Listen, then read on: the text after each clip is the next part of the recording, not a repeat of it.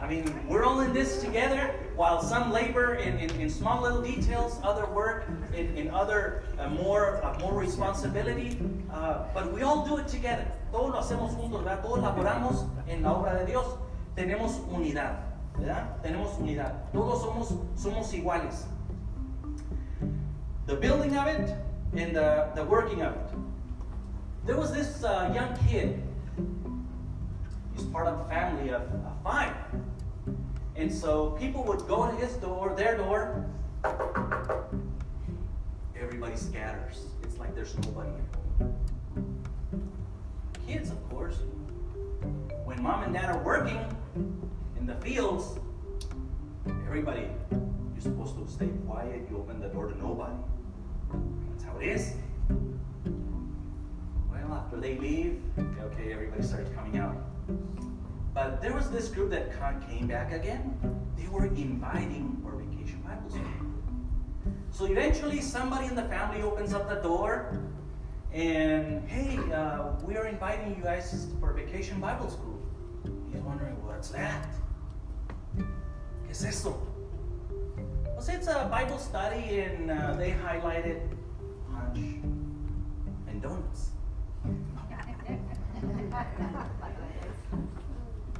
let's go. Punch and donuts. I mean, it might seem like just uh, eh, to some, but for those kids, it was it was a treat. Goes off to VBS. It was a, a one week vacation Bible school.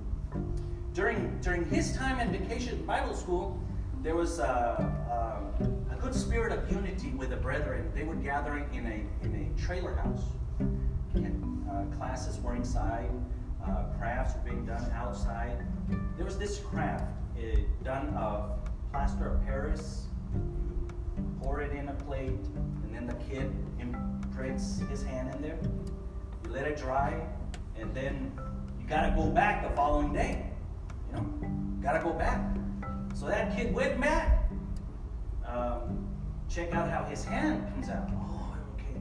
Next day, you gotta find out how to painted and stuff. Anyway, so the day comes when everybody's in class, everybody's doing their painting.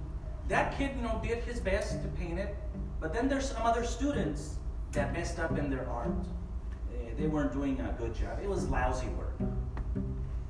But then there was a brother that shows up with some aerosol paint of white, gold, various colors. And so he just jumps in and helping out the kids that saw their craft all not even worthy to take home. And so he paints them, and everybody likes it. To the surprise of the sister that, that was in charge of that project, it was it was heartbreaking. How can this this uh, brother, you know, get in, into my way and make things even better than? Well, there was an argument that sparked right there in front of all the kids.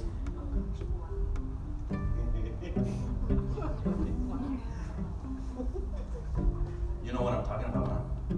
I don't know if you've gone through this, a similar scenario this week. I don't know. But it's common, even with missionary groups, to go through difficult moments as we labor together. It's, uh, it's uh, sometimes very common um, to get dirty in the job. If, if you have gone to work in the fields, any of you, you know that when you come back home, you come back sweaty and, and dirty. Anybody has run maybe some lap or so, and you know that when you're done, you're sweaty? Yeah. Because everything that we do, everything that we do in labor has a price to pay. And, and you get dirty. You get dusty. Maybe you get a, a scratch or so. And that's those are the dynamics sometimes uh, with uh, missionary groups. It's understandable. That's what happens in a family.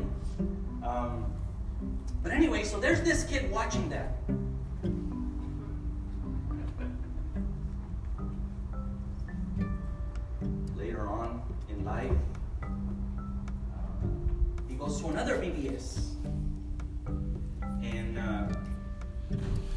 Let me pause for a moment right there.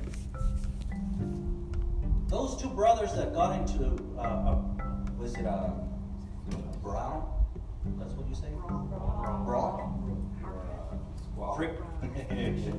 Frictious moment. You know, um, would you say that was a, a lost cause? A lost week? God has bigger plans. God has a bigger picture in mind. Um, well, that kid goes back to uh, some other VBS where he was invited, and uh, and at that that time uh, they were doing a little wooden thing. Okay, imagine a, a six or an eight by by maybe three quarters. Anyway, all to say that that kid is me. All right. So this is this is one of those projects I did in 1987. Right? At a different VBS, and um, of course, you know, you, you you want everybody to know who you are, and the teacher would say, okay, do some design, and anyway, I still have it. This was done in the heat, under the heat, in Arizona, the armpit of the devil. Who would have known? Who would have known that that kid was eventually going to give his life to Christ? Who would have known of those brethren that that kid is now ministered in the church?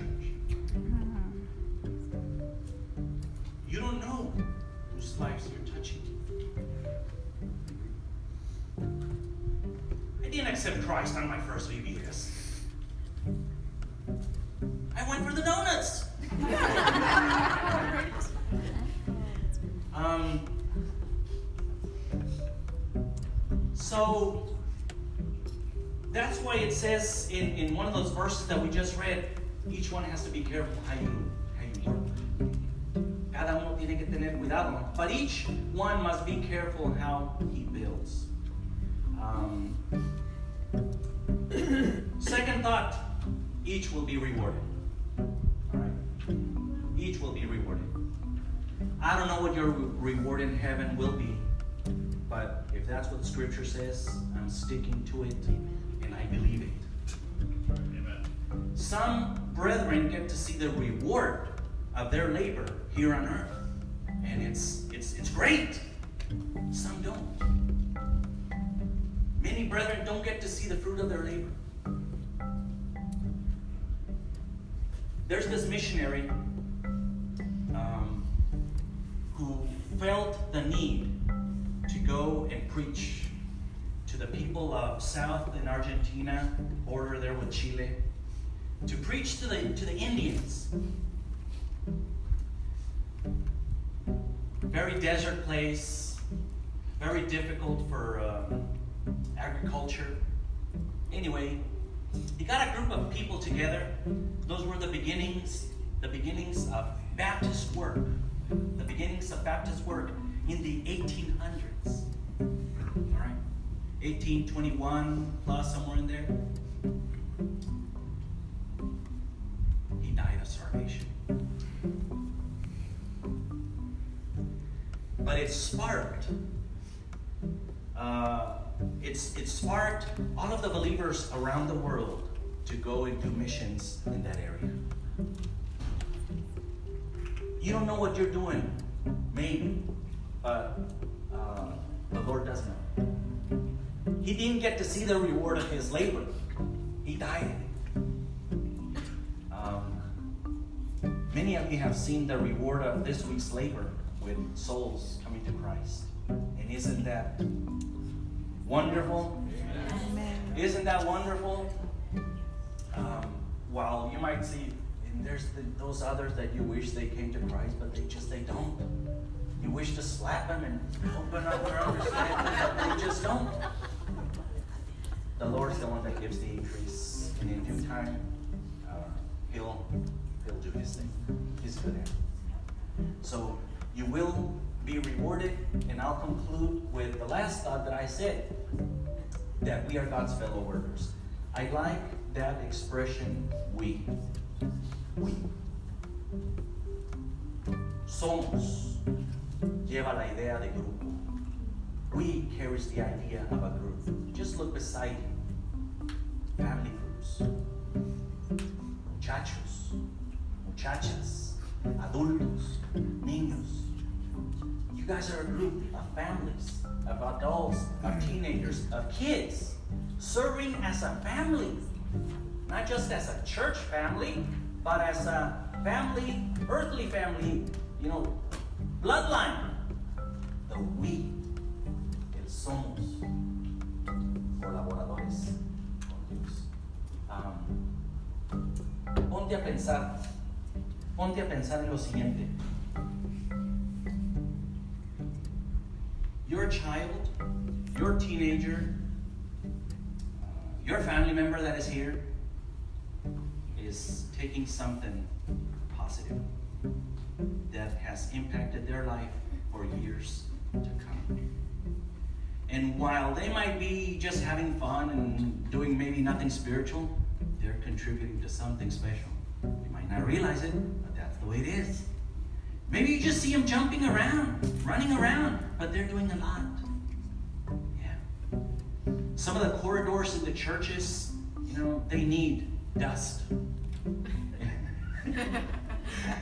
Some of the cobwebs that have built up in, in, in many of the church buildings uh, need to be removed by people moving around and stuff. And that's okay. Carpets need to be trampled on. And that's okay. Families joining together to serve the Lord. And uh, here at Immanuel, we appreciate what you guys have done. So um, give the person beside you a round of applause.